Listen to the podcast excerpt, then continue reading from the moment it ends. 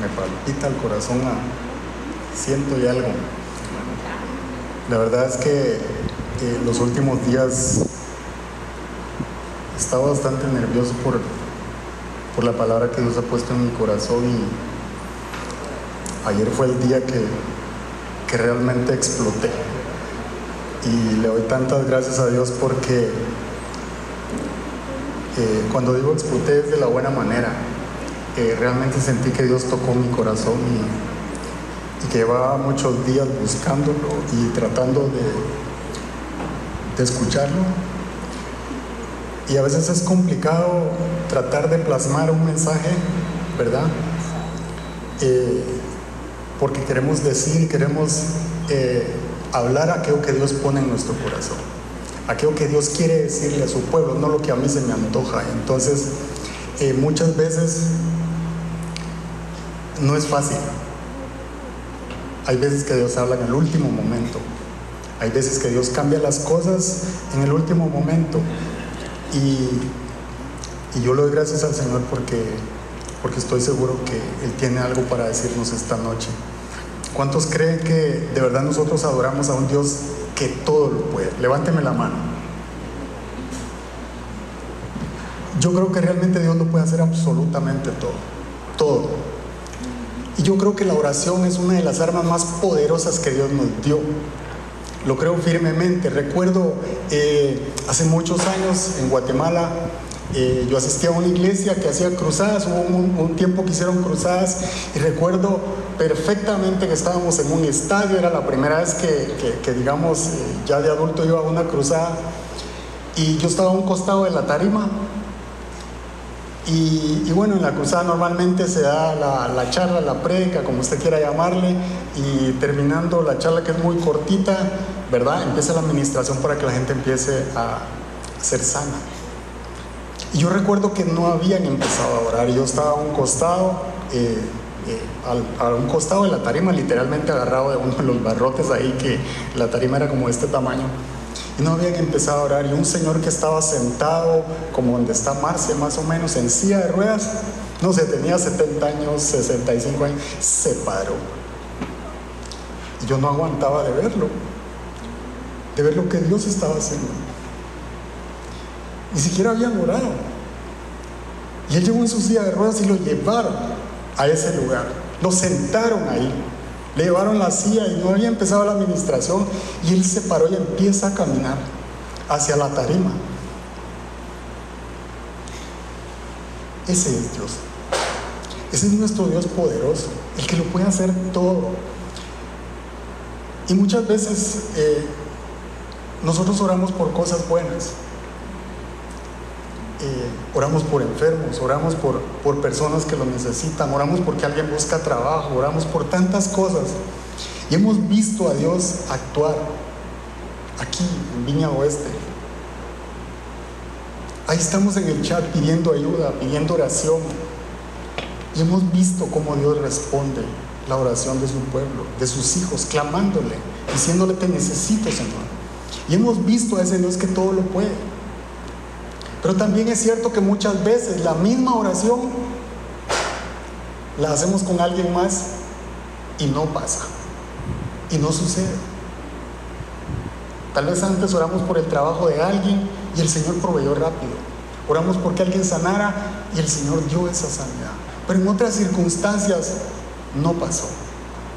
La misma oración, las mismas personas, la misma necesidad y no pasó.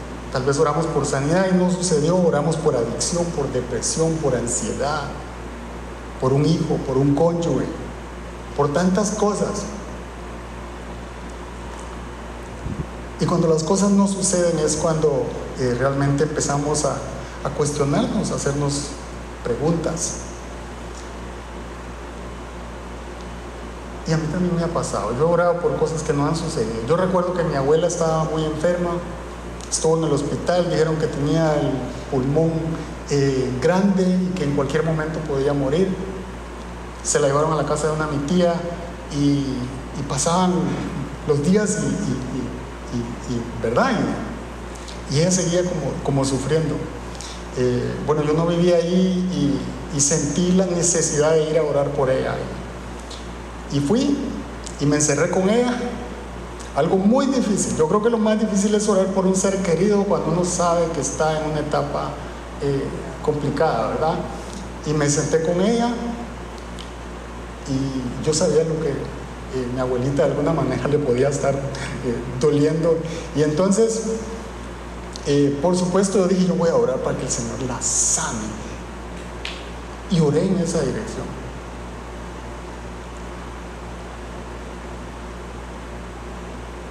Y fue difícil de verdad orar por, porque Dios sanara a mi abuelita. Pero resultó que al otro día murió.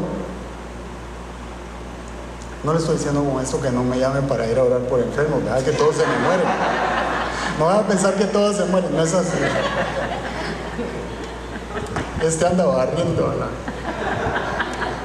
No, no, no fue así, pero, la verdad es que me sentí eh, por una parte triste. Lo que le quiero contar es que a veces oramos con todo nuestro corazón, a veces lloramos más de lo que oramos, ¿verdad? Es nuestro corazón el que está fluyendo, el que está orando, anhelando que Dios sobre. Y, y la abuelita se murió. Eh, y eso nos, sucede, a veces nuestros gritos desesperados parecieran que encuentran, se topan con el techo, ¿verdad? Y no llegan a, los cielos donde está nuestro Padre. A veces nos cuesta entender que las promesas de Dios, cómo se alinean con nuestras necesidades, con las circunstancias que están viviendo nuestros seres queridos o nosotros mismos. Nos preguntamos, ¿será que, ¿será que me está escuchando Dios a mí? Y entonces una de las cuestiones que venía a mi corazón es que lo limitado no es Dios, lo limitado es mi entendimiento. Nuestro entendimiento es lo limitado. Nosotros veníamos como a dos kilómetros de aquí yendo hacia las vueltas. Y durante seis larguísimos años parecía el episodio en el desierto del pueblo de Dios. Tratamos de vender una casa durante seis largos y extensos años. Usted no sabe cuánto siente uno, ¿verdad?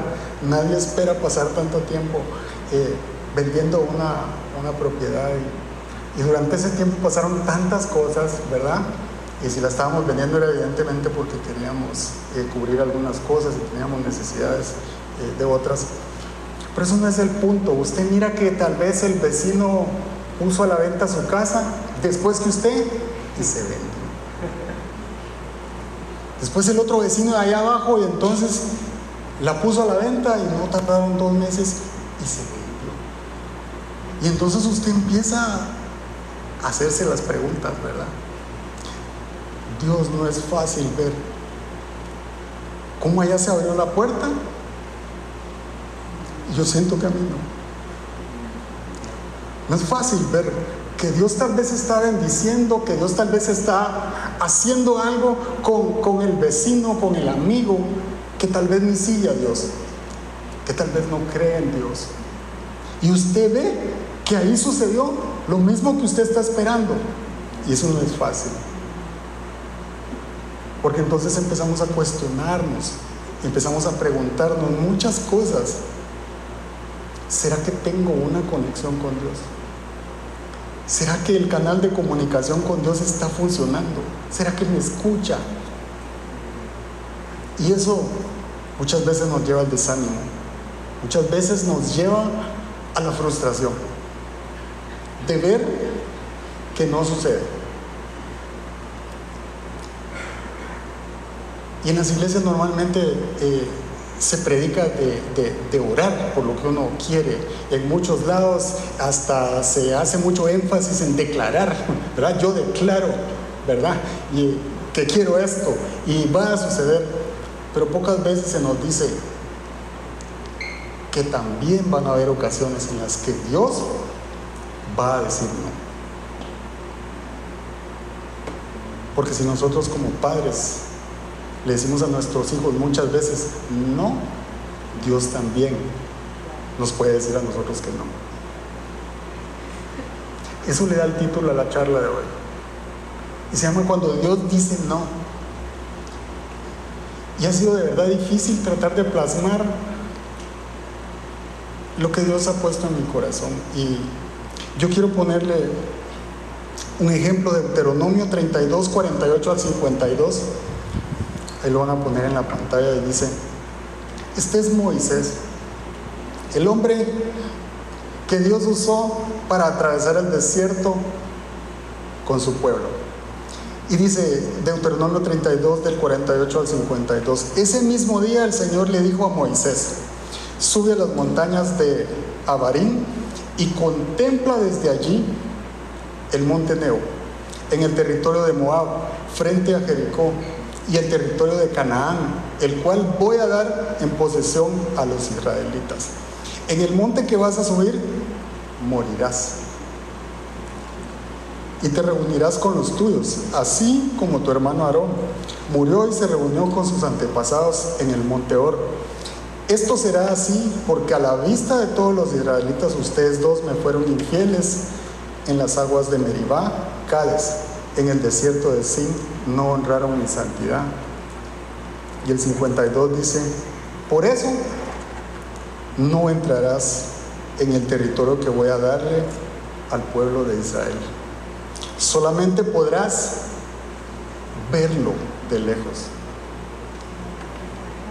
Yo no sé si ustedes seguramente han leído mucho de Moisés. Creo que es uno de los personajes en la Biblia del que más se habla, del que más aprende uno porque está en los primeros libros, ¿verdad? Ya Apocalipsis nos cuesta llegar a muchos, pero, pero de Moisés se habla mucho. Y Moisés fue el libertador. El hombre que Dios agarró y le abrió la zarza ardiendo y le dijo, descálzate porque estás en tierra santa, tú vas a guiar al pueblo hacia la tierra prometida. Era el, era el intercesor entre el pueblo y Dios. Dios no hablaba con otro que no fuera con Moisés. Ese era Moisés del que acabamos de leer. Y me encanta mucho lo que dice Éxodo 33:11 para que veamos la relación que Dios tenía con ese hombre. 33.11 del Éxodo dice que Dios acostumbraba, no era que Dios le hablaba de vez en cuando, acostumbraba a hablar con Moisés como quien lo hace con un amigo. Ese era Moisés. Pero a ese hombre Dios le estaba diciendo, párate aquí, quiero que mires todo lo que hay ahí. Pongámonos nosotros en ese lugar. Quiero que mires todo lo que hay aquí. Esta es toda la tierra de Canaán. Pero tranquilo, no vas a entrar. No solo no vas a entrar, hasta aquí llegaste. ¿Usted sabe qué es eso? Eso es como que le digan a uno, mira, vamos a celebrar tu cumpleaños, invitamos a la, a la, gente y van a venir, aquí hay 50, 100 personas, aquí está el pastel, pero vos no vas a comer. Estás a dieta. ¿Usted se imagina eso? O sea, esto es todo lo que yo te dije que les iba a dar. Pero no vas a entrar. Dios es soberano. Él tiene la potestad de decir sí y también de decir no. Y él estaba diciendo a Moisés, no vas a entrar. Porque no siguió sus instrucciones cuando golpeó la roca. y Dios le había dicho que hiciera y él cambió un poco. Uno, uno lo lee y uno dice, qué drástico el Señor, o sea, lo cambió pero un poquito, ¿verdad? Pero hay mucho, hay mucho mensaje detrás de eso, no, no vamos a hablar de eso hoy. Pero lo que me impactaba mucho es que el Señor le dice, no vas a entrar, no vas a entrar. Y Mire la oración del Padre nuestro, eh, yo creo que todos la saben y dice, Padre nuestro que estás en el cielo, santificado sea tu nombre, venga a nosotros tu reino, hágase tu voluntad. Así es como Jesús nos enseña ahora, hágase tu voluntad. El problema nuestro muchas veces es que queremos que Dios haga nuestra voluntad. Lo que nosotros queremos en el momento que queremos, cuando nosotros queremos. Pero Dios decide cuándo decirnos sí, cuándo decirnos no, porque es su voluntad. Así que hay cuatro posibilidades y yo quiero que estas las tome usted. Este, estas le digo que son cuatro posibilidades y, y son para usted.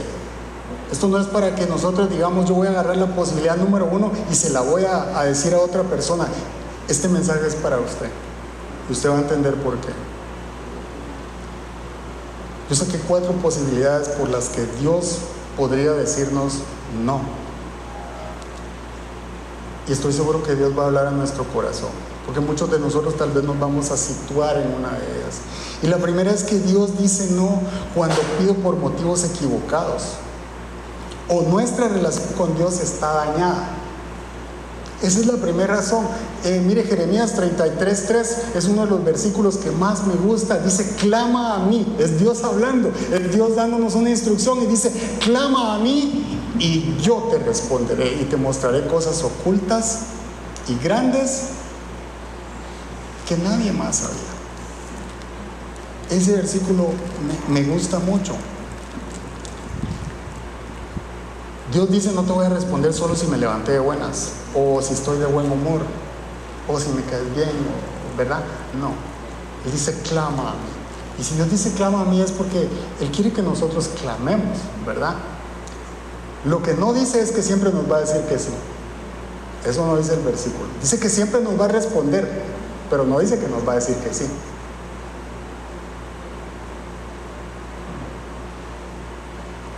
Eso significa que yo le clamo a Dios, pero así como le dice la oración del Padre nuestro, debo de aceptar y pedir que sea Él el que decida. Porque Él tiene una mejor perspectiva que yo. Él tiene una mejor perspectiva que nosotros. Lo que sí prometió en ese versículo es que seremos escuchados. Qué lindo eso. A veces no tenemos palabras para orar, pero Dios dice, yo te leer lo que hay en tu corazón. Porque a veces no tenemos las palabras correctas para pedir. No tenemos las palabras adecuadas para clamar a Dios. Como yo le decía, a veces lloramos más de lo que pedimos. Pero nuestro corazón está hablando. Y Dios está examinando lo que hay en nuestro corazón. Primera de Juan 5:14 dice, esta es la confianza que tenemos al acercarnos a Dios, que si pedimos conforme a su voluntad, Él nos oye. Pero muchas veces lo que sucede es que pedimos por los motivos equivocados. Le pedimos a Dios que nos prospere, pero no practicamos la generosidad. Entonces queremos prosperidad económica, pero solo para quién? Para nosotros. Le pido a Dios que mis hijos cambien, que se acerquen a Dios, pero nunca me ven orar, nunca me ven seguirlo, nunca me ven obedecerlo. Entonces nos pasa como le pasaba a los fariseos, que le pedían una señal a Jesús, para ellos tomar la decisión y decir, este sí es el Mesías o este no es el Mesías.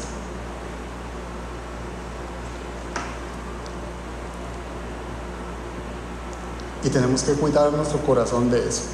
Mateo 28, 19 al 20 dice, por tanto vayan, miren la instrucción que nos dejó, vayan y hagan discípulos de todas las naciones, bautizándolos en el nombre del Padre, del Hijo y del Espíritu Santo. Versículo 20 dice, enseñándoles a obedecer todo lo que les he mandado a ustedes y les aseguro que estaré con ustedes siempre hasta el fin del mundo enseñándoles a obedecer.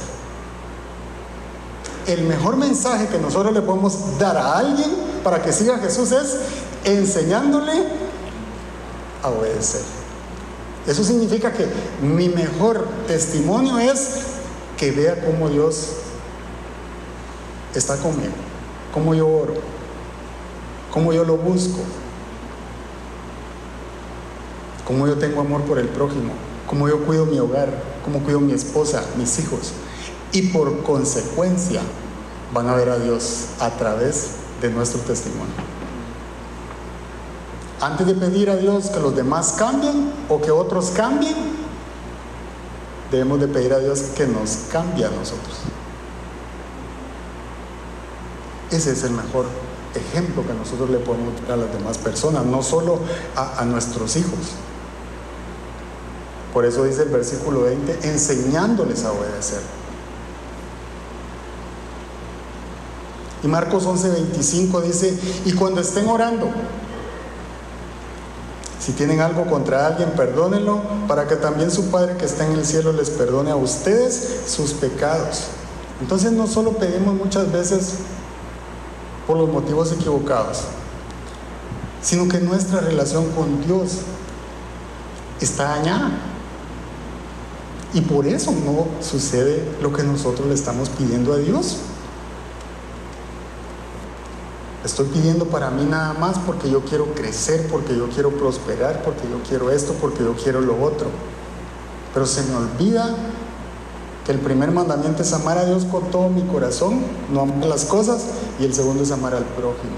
Entonces cuando nosotros le pedimos algo a Dios, si nosotros le agregamos esas, e, e, esas dos condicionantes o esos dos versículos, usted va a ver que cambia nuestra oración, usted va a ver que cambia nuestra petición. Yo le pido a Dios que me prospere, pero porque yo quiero bendecir a mi mamá, yo quiero bendecir a mi abuelita que está pasando mal. Eh, si veo un amigo que la está pasando mal, yo lo puedo honrar.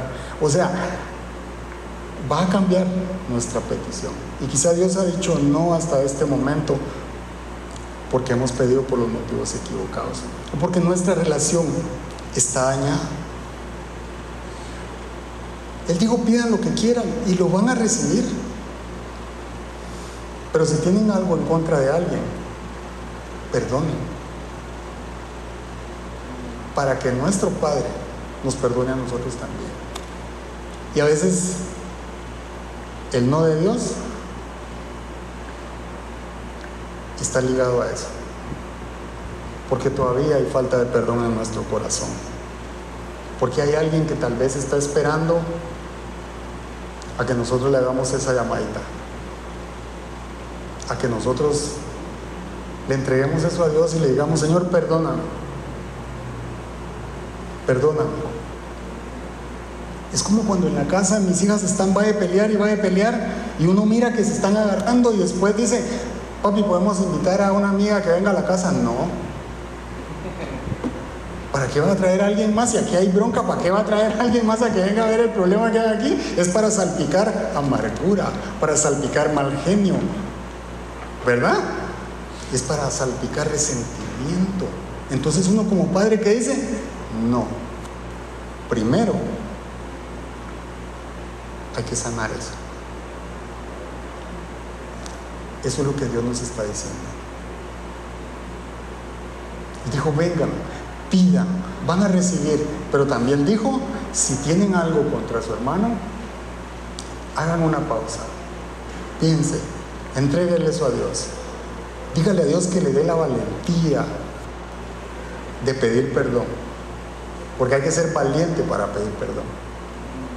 Y puede ser que la respuesta de Dios no ha venido porque nuestra relación con Dios o con nuestro prójimo está dañada o porque simplemente estamos pidiendo por los motivos equivocados. En otras palabras, Dios está diciendo, mi respuesta a tu oración se ve afectada o condicionada por mi relación con los demás.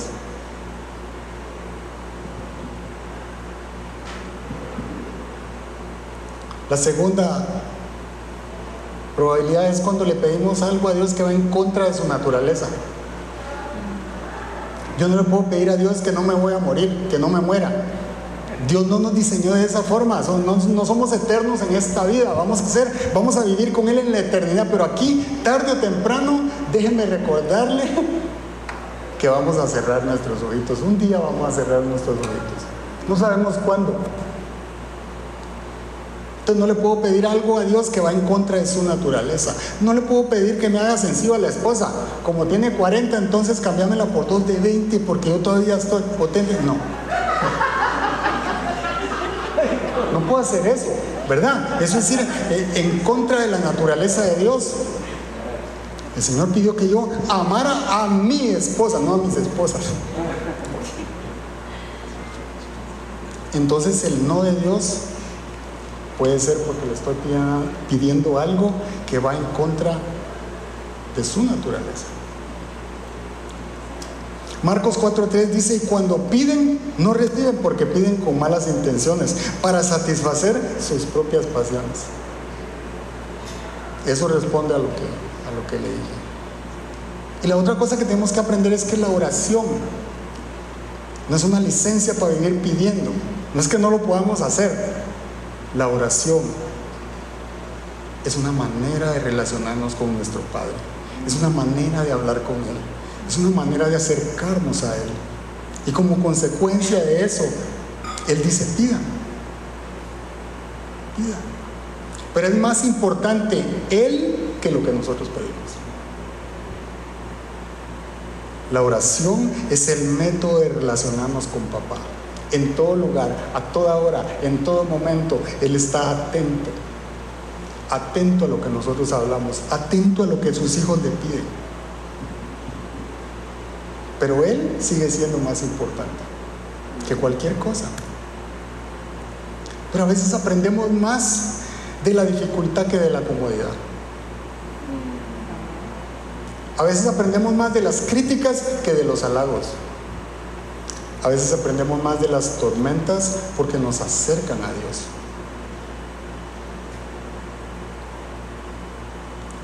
De verdad le digo, los cuatro meses que pasé sin trabajo hace algunos meses, nunca había leído tanto la Biblia, nunca había llorado tanto como en esos cuatro meses. Yo sentía que, estaba flaco porque se me estaban acabando las lágrimas. Lloraba tanto. O sea, escuchaba cualquier canción y me ponía a llorar. Aprendimos más de las dificultades que del confort. Eso nos pasa mucho. Pero Dios decide cuándo decirme sí, cuándo decirme no. Es importante que nosotros sepamos eso. Es una decisión de Dios y darle un ejemplo.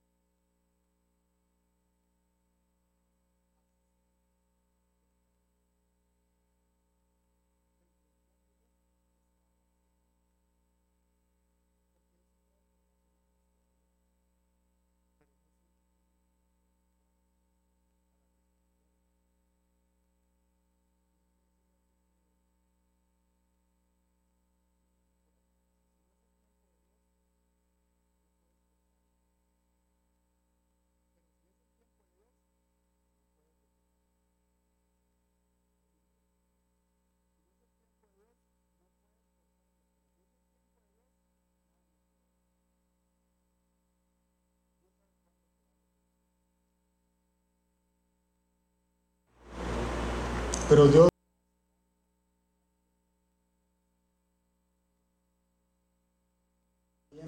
le da la honra y le da la gloria a Dios.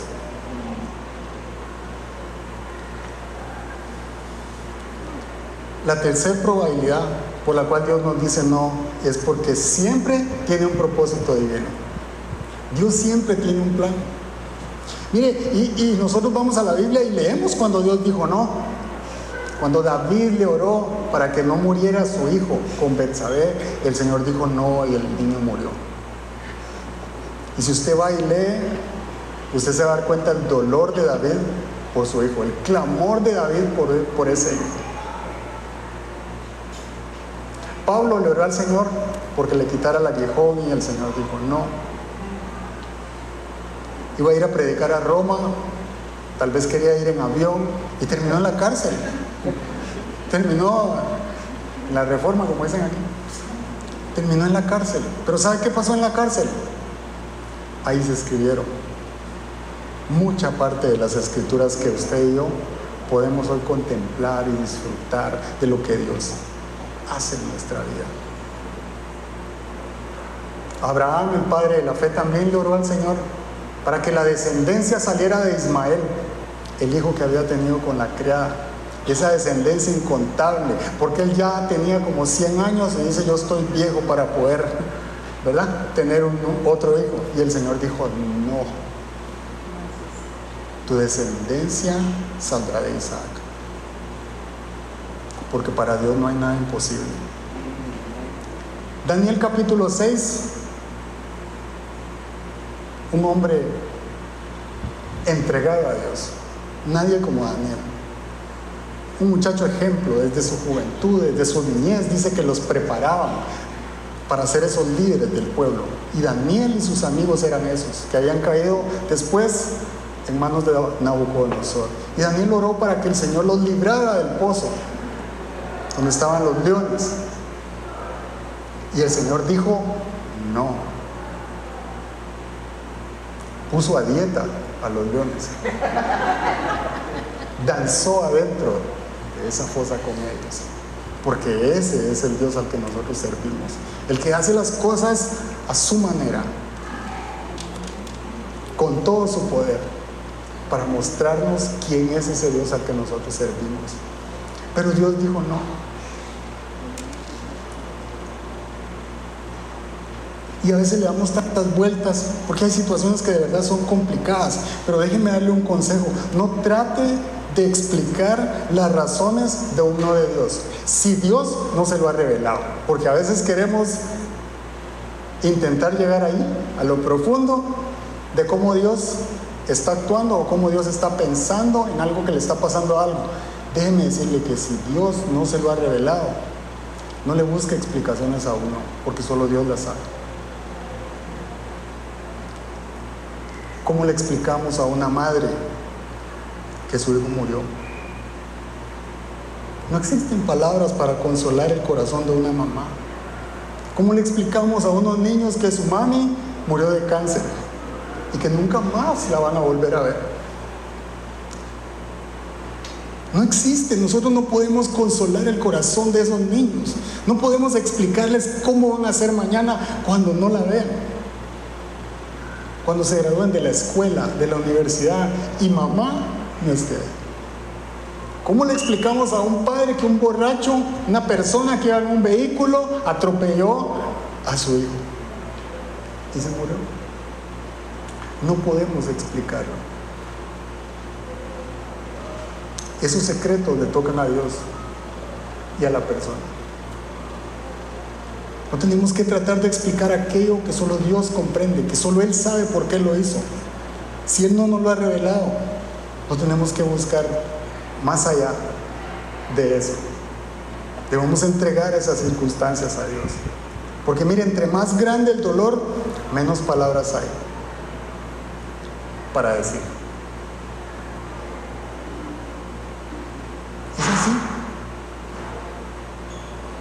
Pero ¿sabes? ¿sabe qué sí podemos hacer? ¿Sabe dónde ven a Dios actuar cuando, cuando están en esas circunstancias? Estar cerca de la persona, abrazar a la persona, darle amor, darle tiempo, servirlo. Eso sí podemos hacer. En lugar de estar tratando de explicar y de tener sabiduría en la circunstancia, sí podemos estar ahí para acompañarlos. Ese es nuestro mejor consuelo a ellos. Estar atentos a sus necesidades. Eso sí lo podemos hacer. Porque detrás de un no de Dios siempre hay un propósito divino. Y déjenme regresar al ejemplo de mi abuelita. Hubieron dos cosas por las que yo oré por la abuelita. Una era para que fuera sana. Y ya le dije, se murió. Al otro día, tempranito. Creo que eran las 7 de la mañana y se murió la abuelita. Yo había tenido muchas experiencias de verdad con mi abuelita. Y, pero ¿sabe cuál fue la segunda cosa por la que yo oré? Yo sabía que a mi abuelita le había dolido mucho varios escenarios o varias circunstancias, varios procesos que había tenido con algunos de sus nietos. Y entonces yo ahí sentado, no sé por qué, pero yo empecé a decirle, abuelita, yo quiero que, que sanes tu corazón. Y yo te voy a pedir que cuando yo me vaya, le entregues todo a Dios y le pidas perdón a Dios. Pero antes de que le pidas perdón a Dios, yo aquí te voy a mencionar algunas personas y te voy a pedir perdón por ellos. No estaban ahí. Yo empecé a decirle, fulano y tal, yo te pido perdón, abuelita, porque tal y tal cosa pasó. Te pido que me perdones. Y la abuelita desgastó sus últimas lágrimas escuchando.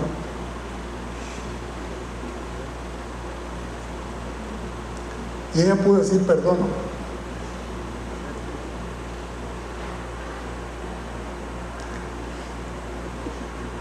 Y a pesar de que Dios no la sanó, yo sé que su corazón pudo albergar el perdón. Y si ella después habló con Dios y le pidió perdón, Dios la perdonó. El mejor regalo que ella pudo tener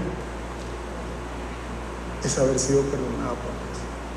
Porque eso le dio acceso en sus últimos minutos a la vida eterna.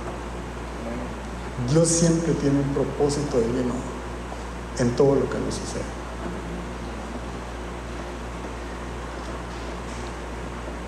Después de seis años de tratar de vender la casa, ¿sabe qué pasó? Dos meses, justamente, dos meses antes de perder el trabajo, logramos vender la casa. Dos meses. ¿Sabe qué estaba haciendo Dios? Preparando el escenario. El día que me despidieron, yo recuerdo las palabras de alguien que está aquí y me dijo, qué lindo Dios. Porque no me imagino estar sin trabajo y de ver la casa y estar tratando de venderla y depender de un seguro de desempleo. Dios había permitido que dos meses antes de eso lográramos vender la casa.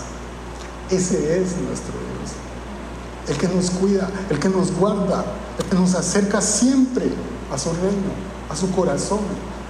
No es que Dios no nos escuche, es que el plan de Él es mejor que el nuestro, es que su perspectiva es diferente que la nuestra. Nosotros tenemos vista de túnel, como dicen los, eh, eh, los que miran.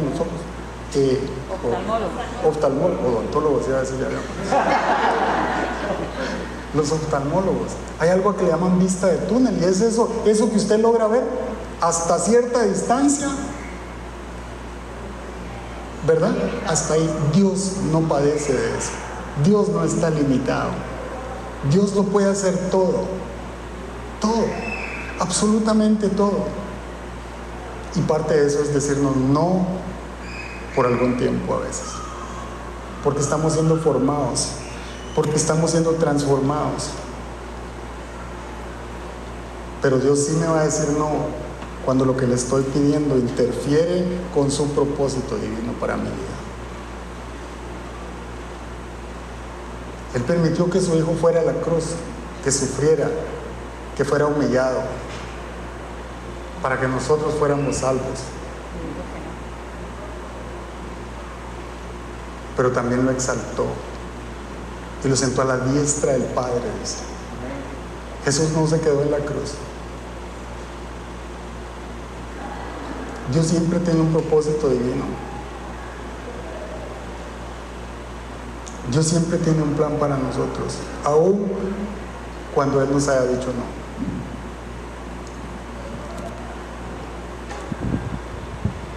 Y la última probabilidad es que Dios nos dice no, porque quizá no estamos creyendo que Dios lo hará.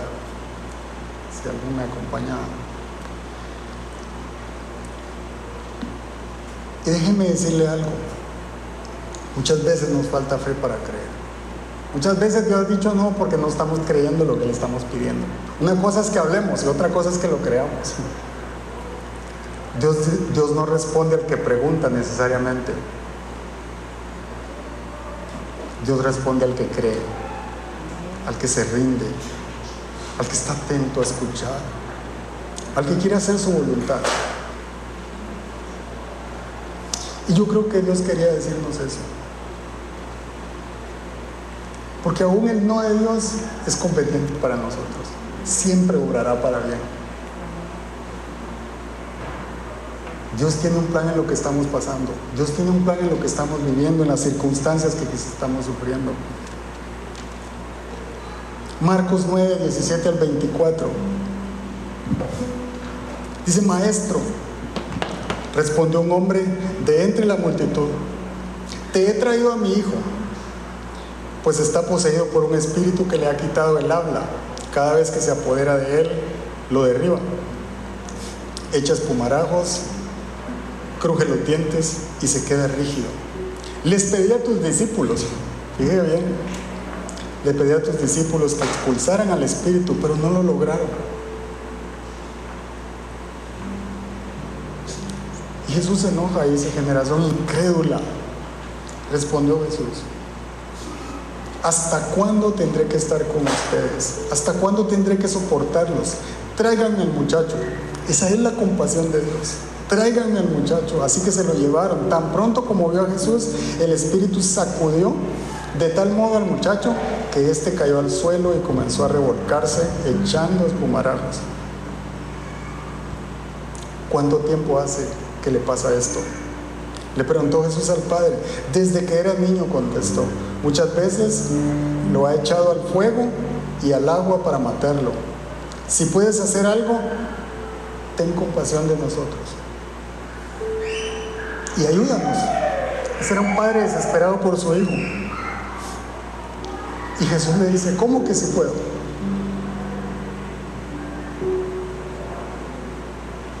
Y Jesús te dice eso, ¿cómo que si puedo? Si Él es el que todo lo puede. ¿Cuántos levantaron su mano y dijeron que creen en ese Dios que todo lo puede? ¿Cómo que si puede?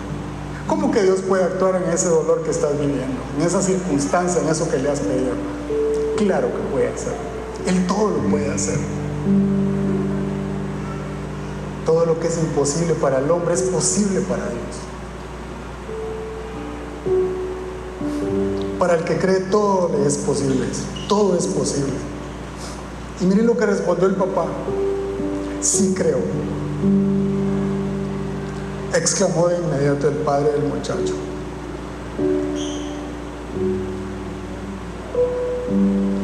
Ayúdame en mi poca fe. Y creo que muchas veces nos hace falta eso.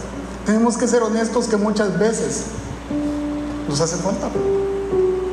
Mire, podemos venir aquí a escuchar precas todo el día, pero la fe es personal. Cada uno de nosotros decide cuándo creer cada uno de nosotros decide alimentar nuestro corazón con esas semillitas de la palabra, con esos versículos y decir, yo me agarro eso, yo me apropio de esa verdad, yo la meto en mi corazón. Y tenemos que ser honestos, muchas veces nos hace falta fe. A veces nuestros amigos tienen más fe que nosotros. A todos nos pasa. A veces oramos a Dios, pero estamos en una repetidera y realmente lo que necesitamos es decirle a Dios, ayúdame, ayúdame con mi fe. Me falta fe. te creo, pero pasa una hora y después estoy temblando otra vez del miedo.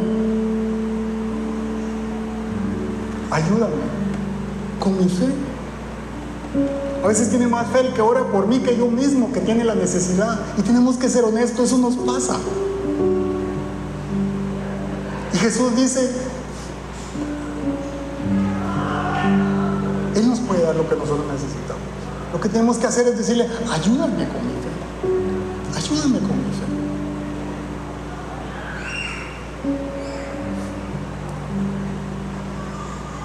Mateo 8, del 6 al 8. Es la fe del centurión.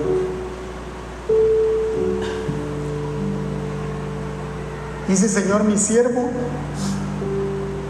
está postrado en casa con parálisis y sufre terriblemente. Iré a sanarlo, respondió Jesús. Mire, no le dio muchas vueltas, iré a sanarlo. Todos quisiéramos que Jesús no respondiera así, ¿verdad? Ahorita voy, vamos. ¿Verdad? Y Jesús le dijo eso, iré a sanarlo, respondió Jesús. Pero mire, cuando la fe realmente está desbordada y nada la detiene. Lo que el cinturón le dijo, ni siquiera era su familiar, no era su hijo, era uno de sus compañeros, de sus trabajadores. Pero mire cuánto amor por el prójimo. Y él dice, Señor, no merezco que entres bajo mi techo.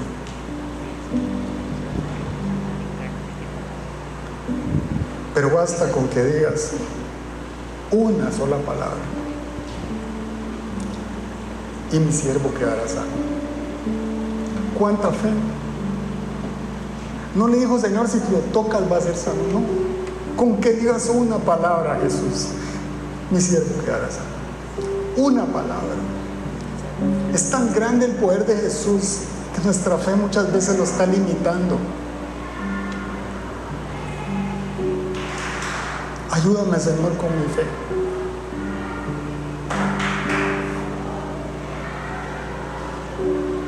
Déjeme decirle algo, no importa si cuando usted pasa al frente, si cuando usted está en su lugar, ora Fito, ora Ronald, ora Ronnie, ora Mela.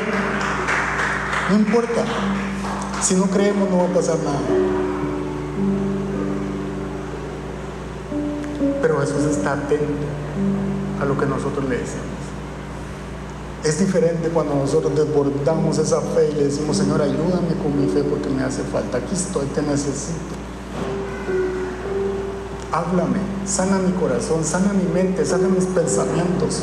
Acude a mi llamado, que tu reino, Señor, irrumpa en mi vida. Puede ser que no ha sucedido porque en realidad otros creen más por el milagro que nosotros mismos. Le voy a pedir que se ponga de pie. Yo creo que es tiempo que nosotros le digamos al Señor, Ayúdame con mi fe. Ayúdame con mi fe. Ayúdame en mi poca fe.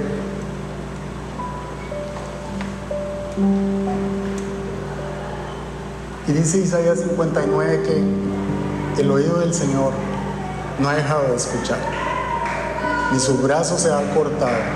Él está atento al clamor de sus hijos. Porque para Dios importa nuestra fe. La mujer que tenía el flujo durante 12 largos años solo quería tocar el manto de Jesús para ser sana. Ella no esperaba que oraran por ella, ella sabía que había tanto poder, tanta santidad en Jesús, que digo, si tan solo lo toco, voy a quedar voy a quedar. Y Jesús le respondió, después de que cuestionó quién lo había tocado y Jesús dijo, tu fe te ha sanado. La mujer de dudosa reputación que irrumpió en una reunión de Jesús en una casa y no le importó nada y se dedicó a llegar hasta donde estaba Jesús y se postró ahí y ungió los pies de Jesús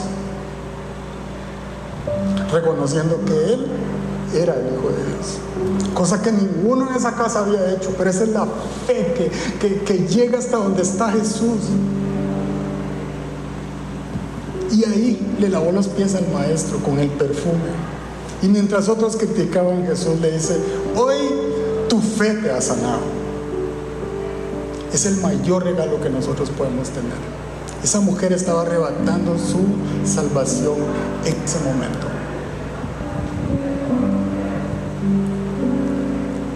O el ciego Bartimeo, el que le gritó, Jesús, hijo de David. Ese era el ciego Bartimeo. Y cuando Jesús le preguntó, ¿qué quieres que haga por ti? ¿Quieres ver? Miren la pregunta de Jesús. Y Bartimeo era ciego. ¿Qué puede decir Bartimeo? Sí quiero ver. Sí quiero ver. Jesús, hijo de David, sí quiero ver. Y si él dijo sí quiero ver es porque sabía que Jesús era el que lo podía hacer ver.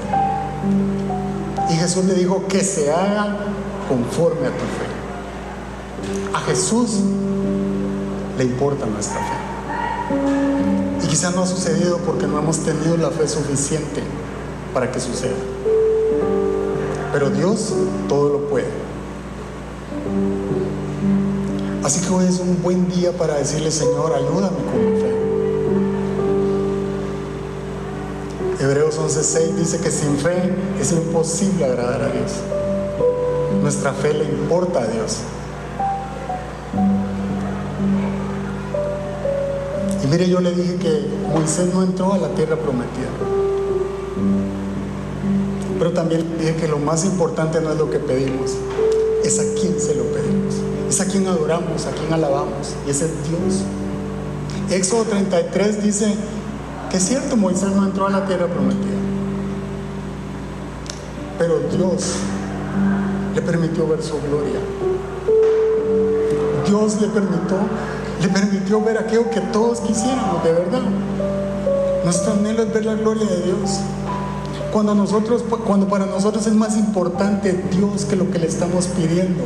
Mire, todo lo demás va a pasar a segundo plano y vamos a ver la gloria de Dios en cada detallito, en cada cosa pequeña. Entonces nos vamos a dar cuenta que la gloria de Dios está porque hoy me levanté y alcanzó la comida para todos. Es cuando llegamos a fin de mes y llaman y casualmente pagaron la factura y entró alguito, como decimos es cuando sentimos que estamos apretados y alguien llama para bendecirnos. Esa es la gloria de Dios en nuestra vida. Cuando Él es más importante, nada nos va a faltar. Porque Él es suficiente. Cierre sus ojos y hable con Dios. Aquellas circunstancias por las que usted sabe que Dios no ha respondido, póngalas en las mejores manos. Si usted siente que hay una relación dañada, póngala en las manos del Señor. Si usted siente que le falta fe, pídasela a Dios. Ayúdame Dios con mi poca fe. Aquí estoy, te necesito. Lo que yo necesito, Señor, eres tú. Revélate a mi vida, te entrego mis circunstancias, mi miedo, mi temor, mi necesidad. Te la entrego, Señor escúchame, te necesito.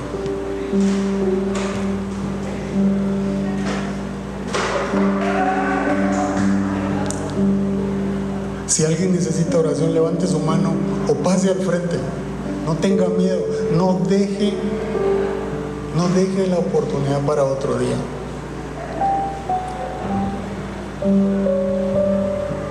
El Señor está atento a nuestras oraciones.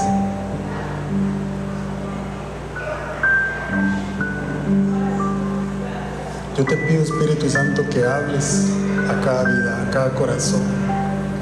Te pido que escuches cada uno de nosotros. Escucha nuestro clamor, Dios. Aquí estamos delante de ti, queremos ver tu gloria, queremos ver tu poder, queremos ver tu gracia, tu amor reflejado en nuestras circunstancias, Señor. Así que echamos fuera todo miedo, fuera todo temor, Señor. Te entregamos toda necesidad. Te pedimos sabiduría, Señor, para tomar las decisiones apropiadas. Te pedimos nuevas fuerzas, Señor. Aquellos que se sienten débiles físicamente, emocionalmente, en el nombre de Jesús te pedimos nuevas fuerzas, Señor. Que han estado luchando una guerra en su mente, que el Señor traiga paz, esa paz que sobrepasa todo entendimiento. Y ponemos delante de ti, Señor, toda ansiedad, toda necesidad. Ayúdanos, ayúdanos, Señor. Queremos darte la gloria, queremos darte la honra, Señor, y queremos verte, Señor, obrar en la vida de cada uno de los que estamos en este lugar. Te necesitamos, Señor, te amamos, tú eres nuestro Dios. Gracias, Jesús. Deje que el Espíritu Santo lo toque, deje que Dios haga lo que tiene que hacer